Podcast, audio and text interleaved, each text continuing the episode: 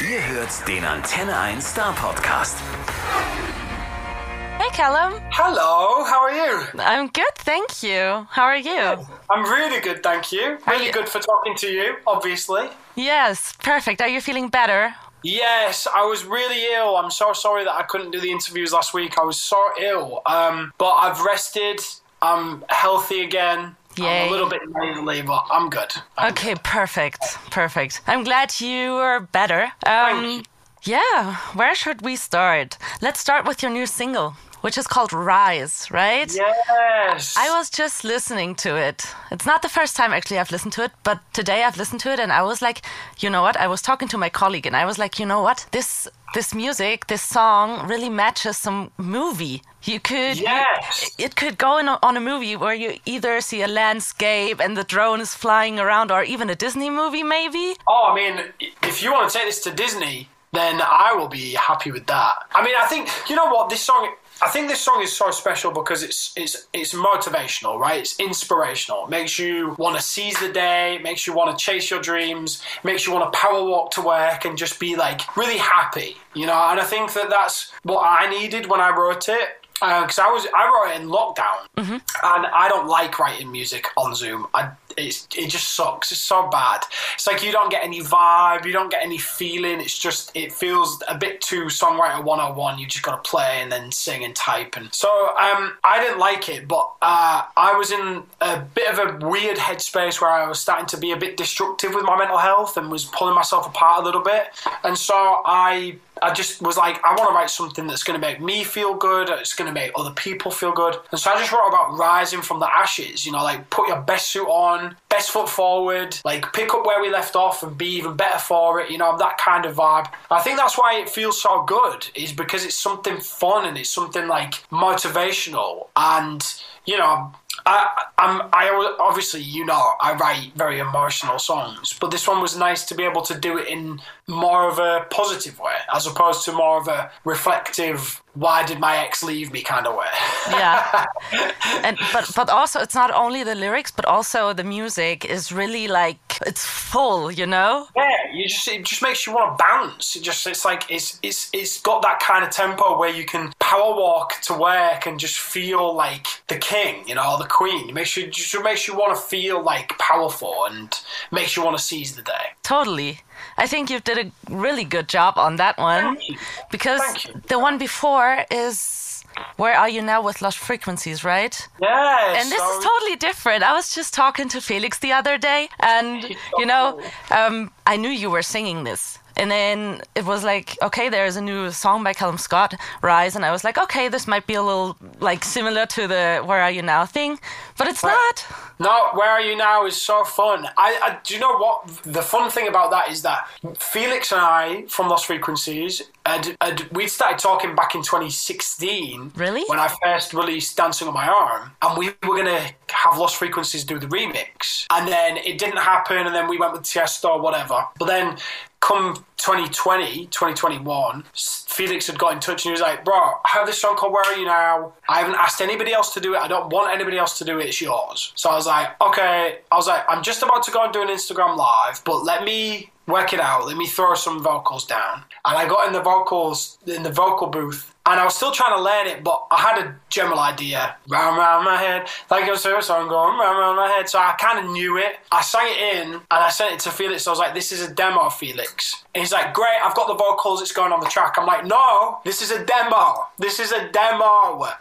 So like he was just so like excited to get the vocals and put them on the track and it did sound great, but like I wanted to go back in the studio and really like live with it and feel, you know. And so I went back in and redid it and that's what you hear on the track. But yeah, it's so fun. And I have really fond memories of this song because it's the first song I sang out of lockdown to 60,000 people in Romania. I mean, incredible. And just watching people side by side enjoying music again in a live venue like that was just, as a musician, was just like insane. Yeah, that's like that's what you aim for, right? What we do, yeah, it's what we do. It's, Yeah. what we're excited to get back out and then and do, you know, next year. And yeah, so I'm, I, I just it set the scene really for me wanting to just like right album needs to be done. I want to be out. I want to tour it. So yeah, Did- hopefully next year. Did you and Felix, Lost Frequencies Felix, um, ever meet in person to do that song? In Romania. That In was when we Romania. met for the first time, yeah.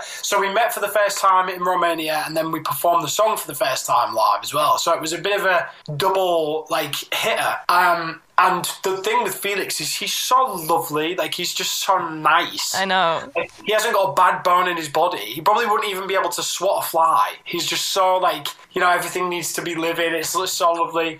He's he is incredibly talented. I mean, it's an honor really to share this moment with him. And I'll, I'll text him most days, and I'll be like, "Bro, this song is like flying," and he's so happy, and I'm like to sharing it. I keep texting him. We have this thing every like every couple of weeks. I would say we text each other, and I go, "Bro, like I'm so honored to be on this song. Like you have no idea." And he'll text me, I was like, "Bro, the feeling's mutual. I really love you on this song." And then like every two weeks we do that. That's so but it's cool. like there's so much love, just so much love there. A, so bro- yeah, a bromance. so much romance, so much romance. Um, I was talking to him the other day. He was actually here um, at the radio station. Aww. Yeah, I know. I know. Lucky him and lucky us, um, because there was a short, short period of time where we actually had guests over. Oh, Yeah, and he was mean, here, yeah. and he said the same things about you, like you just told about him. he's so lovely. yeah, I, I, love know. him. I know. I love him. There is another lovely Felix who was actually here as well, which is Felix Jaehn. Yes. Yes. Felix Jaehn, love on myself. It's it's all about Felixes today. I feel. Yes, all about the, the and the Callum. That's it. That's it. Um, This but it's, re- it, was it was it was the same thing with Felix as well. You know, like Felix had reached out and said, "I'd love you to be on this song," and I think that one was quite special because of the uh, because of the song uh, content. Because it obviously was about Felix's journey and his like coming to love with himself and his sort of sexuality and all that kind of stuff. And then because I've been through the same thing myself, like I just connected. I'm like, I know exactly how it feels saying that you have to love yourself before you love anybody else, and it's like you know being at peace with yourself. And I think for us to share that together was quite quite emotional, really. Um, and the song is insane. I mean, I, I didn't get the same opportunities to perform it with him, which is sad, really, because I think it would have gone down really well. But I think it's something we're still really proud of and something that we really enjoyed. And he's he he's the same. He's lovely. He's just a nice guy. Absolutely, absolutely. Europeans for you. Europeans are the one. Right. uh, you just said, and I know that uh, Felix is a lot about self love and self discovery and stuff. And you are as well, right? Yeah, yeah. I mean, music helped me kind of come to terms with my sexuality and, and, and the way that I was feeling about myself. But even more than just my sexuality, my, my mental health. I think I've written songs a lot about, you know, mental health and, and taking care of yourself and, you know, giving yourself self worth because I think it's, we all go through these things. And it, it was the same I was talking to you just a second ago about Rise, where we've all been through positions where your self worth goes down and mental health is affected, whether it's by social media or pressures from jobs or, you know, the world itself. Like, I think we all have these moments where we need to be kinder to ourselves. And I think, you know, um, what better way to do it than to do it in music where people can go, I know how that feels, or I know what that person's been through because I let, listen to that song, and I like all that kind of stuff. Just for me, is a full 360 moment, and like for me to suffer with my mental health and to talk about it in music, and for somebody else to listen to it and go, oh, I don't feel so bad because I've somebody else has been through that. Then that for me is music is medicine, and then that to me is like it's the closest to magic you're going to get, in my opinion. You know, Yes. is, is helping people with music. I mean, it's an honor. So- Is it is it medicine medicine for you to write music or also to listen to music? Oh, both of them. Both of them. I think writing music helps me personally. Like, I've been through some stuff in my life, like most people, where I've just needed to get it off my chest. You know, say, for example, there's a song on the album. I can't tell you what it is. I almost did then. I'd have been in lots of trouble. Mark would have been slapping me. um, I, uh, uh, there's a song on the album which uh, is coming early next year, and it's about you know falling out of love in a relationship, but knowing that there's just that little one chord that's still attached, and every now and again they might pull it to see if you're attached, and it's like, you know, I'm kind of over that, but I wonder maybe maybe something down the line, maybe you know, I wonder if you talk to me again, whether I would just fall back in love with you, the kind of that kind of thing. I think I'm not the I'm not the only person that's gone through that. If you've been through a breakup and then you're still questioning whether you want to be with that person or not, hundreds of thousands of millions of people do that. And I think by me writing that, that makes me feel better. But then when I listen to Adele and listen to I Drink Wine or Easy on Me or whatever the song is, I'm just like, she she knows. She knows what I've been through. And it's and it's like in that there's this kind of like revolving relatability with everybody around the world of musicians who've been through it, then people you know, they give it to their fans, their fans play it to their friends, and their friends email Adele and like, oh my god, I can't believe, and it's it's it's just this whole like it's love essentially between yes. people, you know. Yes. So I'm I'm I'm very happy to be one of those people that writes the songs that you know that stick around, like "You Are the Reason" or or "No Matter What." I mean, I, even still, I put up my TikTok the other day. I saw somebody walking down the aisle to "You Are the Reason," and she gets to the end, and then he the the groom hugs the father-in-law, and he's crying, and then he hugs his bride, and she's crying, and I'm just sat there like, guys, you got to stop because I am going to be an emotional wreck seeing all these videos all the time, yes. but it's so beautiful. I know, it's so all, beautiful. goosebumps all over. Yes, yes. Yes. Uh, um, yeah, let's just say music is the key. Music is everything. It's life. That's, that's just what it is. It is. It is. And there's so much more coming as well from me, which I'm so excited about. So am I. You were just uh, saying that your next album is coming out next year. Yes, yes. Do you know when? Months of next year. First few, first few months of next year. Oh, I'm excited. I am um, excited. But I, there's, you know what? I've never felt more confident and more secure and more, you know, equal amounts of happy and sad. But I've never felt more kind of I've never felt more Callum Scott than I do right now. You know, as a man, as an artist. And so I feel like this album is a snapshot in time of how I feel or how I've been feeling over the last few years. And it talks about mental health, it talks about sexual identity, it talks about love, romance, falling out of love, falling out of love again. um, it talks about relationships I've got in my family. It's it feels like this is the biggest sort of all-encompassing album that I could write. You know, it mm-hmm. makes me feel it's almost like a coming-of-age album because Only Human was a beautiful record and I love it, but it was kind of like my first album, mm-hmm. and I think that sometimes just means that there's room to grow. And I think the second album has definitely lifted that level and it's the, some of the most beautiful things I've ever written. So I'm just excited to share it with because there's so many tracks that I just can't wait for you to hear. Yes, so many. I can't. Yeah, I'm so excited. Now. I am too. Do you think uh, that this lockdown situations and all that helped you with finding yourself? Uh, helping myself, probably, yeah. Writing music, no. Writing music was awful back then because I just like I don't want to sit here on my own and write something because I know I'm going to look at it and go, that's crap, and I'm going to rip it up and throw it in the bin. And that's not what I want to do. You know, I'm, I'm very much like a, a people person. I like to be in the room with people. I find it very comforting, you know.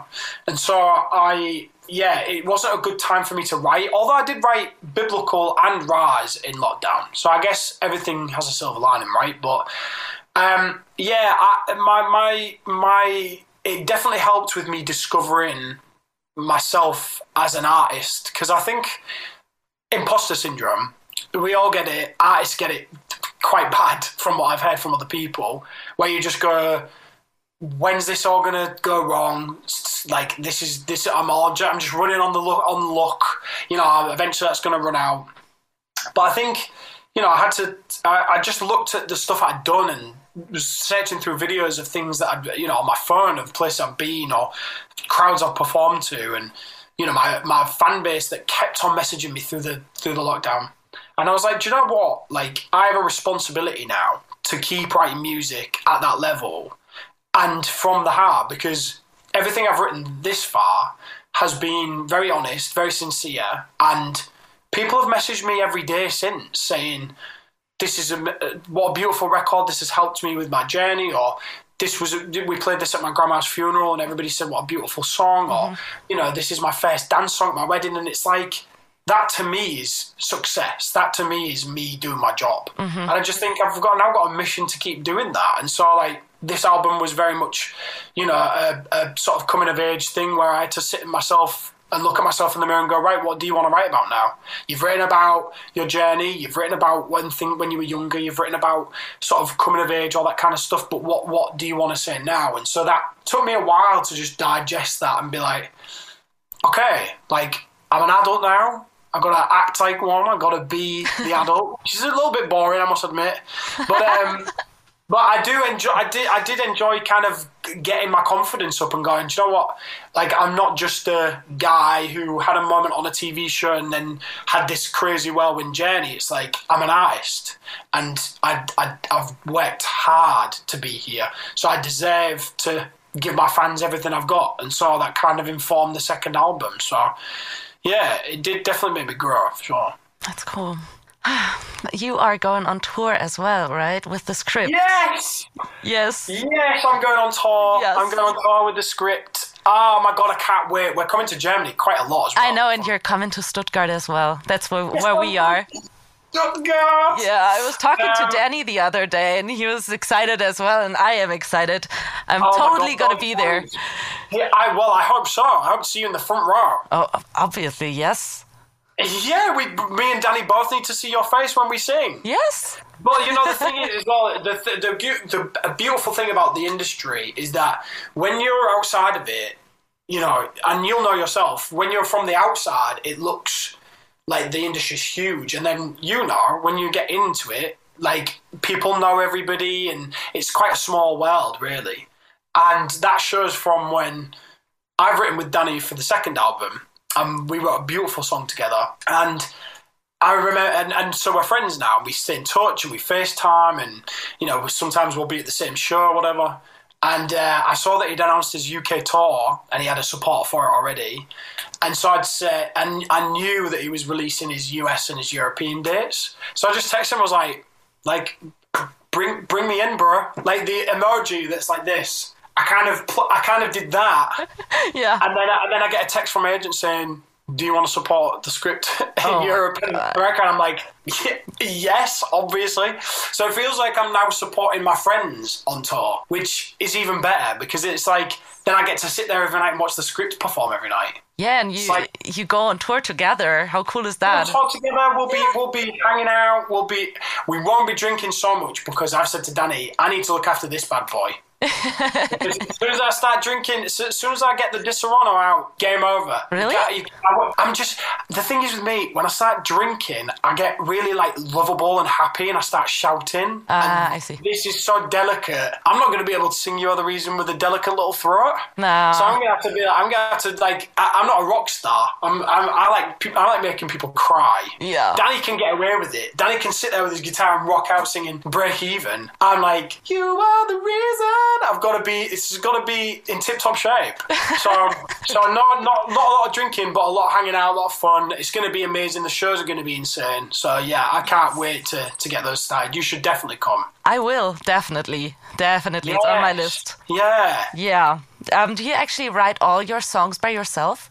No, I'm, I'm a big collaborator, so I tend to write with other people. Rise, I wrote with one other guy, but then most of my other songs are usually three or four people. And just because I, I love working with others, I'm, I'm, I'm, one of those people that whether it's in the at the label or whether it's with my digital team or whether it's with the songwriters I work with, I'm like everybody has a valid opinion, everybody has a valid input, and so like let's all throw our opinions into the pot and let's all craft something beautiful because I believe in teamwork. Remember, I used to work in an office in human resources, so I believe in the whole like the team is the thing, and and so I don't like to be too much of an individual because I don't want to be like no, I'm not singing that because that doesn't sound very good. Like I, I'm very kind of like I'll open myself up to things, and p- perfect example, the Lost Frequencies thing. Like I was, I think I either released or was just about to release Biblical. And I was kind of worried that I didn't want that to take away from, you know, my project because it means so much to me. You know, I wrote with James Bay on that song and I wanted to make sure that that really had a life. And I thought, well, if I do the dance song, are people going to take me seriously? Are people going to go, oh, he,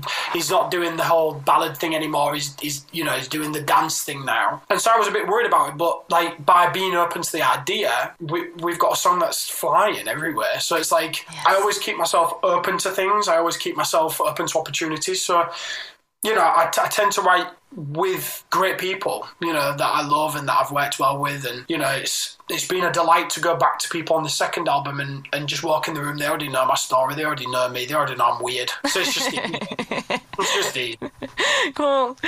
Um, uh, then last thing I want to talk to you about is Christmas. Yes. Are you a, a Christmas fan? I do love Christmas. I mean, look how sparkly I am today. and It's not even December.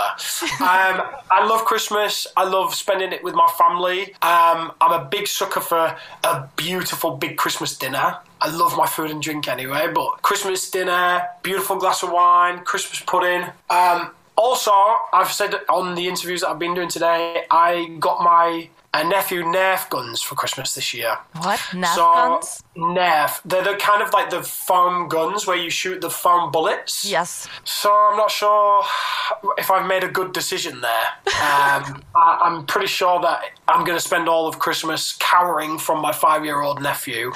Um, but it's going to be fun. I'm going to enjoy it. And especially now that we can spend Christmas with our families in some places, it's godsend because it's such a huge time for me this time of the year. And it, it gets quiet at Christmas time. So it means I can really spend some, some time with them. So yeah, very excited, very happy. Can't wait. Already drooling over the Christmas dinner. Already. What are you eating on Christmas typically? Oh, my mum comes in. She's the master chef, so she cooks the Christmas dinner. She cooks the turkey and the Brussels sprouts and the the uh, the roast potatoes and the stuffing and the pigs in blankets. Oh, I'm still I'm like drooling now. That sounds good. Uh, oh, it's so nice. And we do the starter, mains, dessert, cheese, wine, the whole thing. Full package. Chocolate. Oh yeah. I mean, all of us look pregnant after we've been at the Christmas table. Ah, perfect. This is how I love Christmas. Right, exactly. It's, but you- you change your mind from toys, and then when you become an adult, it's like, right, when's the food and drink coming?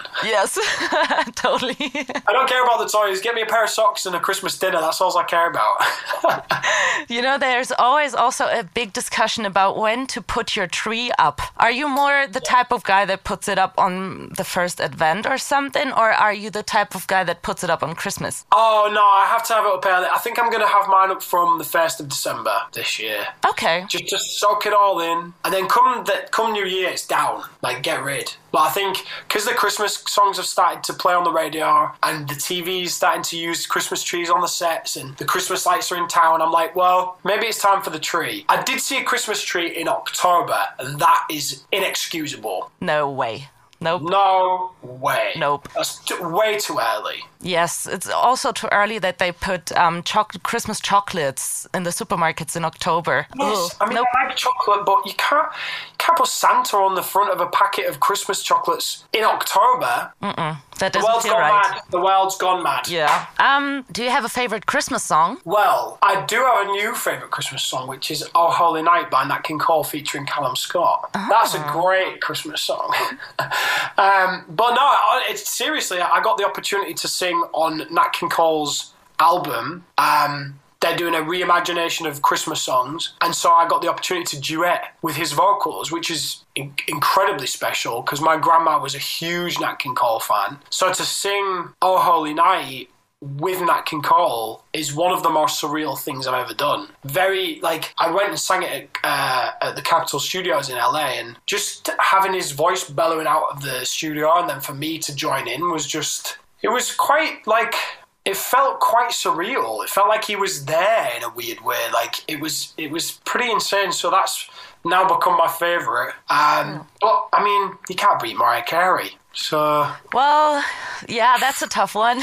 she's the Christmas queen, isn't she? I mean, how are you going to top that? yes, right. We'll see. Maybe there's sometime there is another uh, top Christmas song. I don't know. Yeah, a Callum Scott Christmas song. Maybe. Yeah, it, it's Maybe. out already, right? Yeah, the Nat King Cole one's out already. It's, it's, it's, if anybody wants to go listen to it, honestly, it's such a it's such a beautiful kind of coming together of a of a real soulful, you know, voice meeting a contemporary voice, and the way that they've been able to just put those two voices together has been amazing. And you know, the the arrangement with the orchestra, it's just it's very Christmassy, it's very beautiful. So yeah, you should go check it out. Yeah, I will listen to that because I'm already in the Christmas mood. Well, there you go. Is your tree up already? Huh? Is your tree up already at home? Um, no, I don't have one myself, but I think my parents they have one because I celebrate Christmas with them, and there, and I don't good. dec- decorate for Christmas at my. No, the studio behind you needs some uh, Christmas decorations. Yeah, outside it is. It has. Oh, it is. Yes, not in here. well, anyway, No, it's it's not the my it's not so beautiful in here. Nah, Yeah. doesn't need any decorations because we don't like spending time here because it's dark. Well, I'm glad you did for me. I'm glad yes, yes. So, last question: Is there is Yes. there a one-hit wonder you know and that comes to your mind? Because we have a music special on Friday with one-hit wonders. Oh God, that is a great question. Uh, a one-hit wonder. Do you remember the Do you remember the Cheeky Girls? No. Oh no, that might have been a UK thing. What about Eiffel 65? You remember those guys? Six, uh, Is it is it blue? Right? Yes. yeah. I mean, where did they go?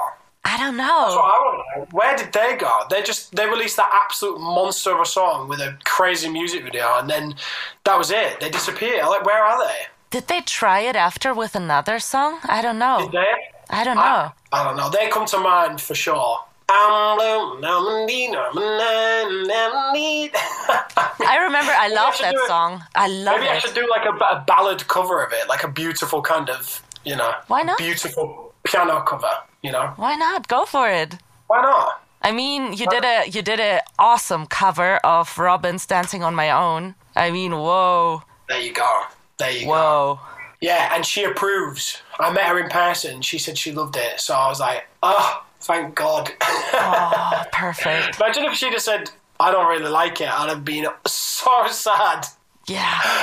That would have been career over for me. You actually, um, this is one of your songs you sang on Britain's Got Talent, right? Right, right. And then- on the. And then you like really recorded and made a video through it and everything. Yeah, yeah, yeah. Beautiful. Made a career out of it. Yeah.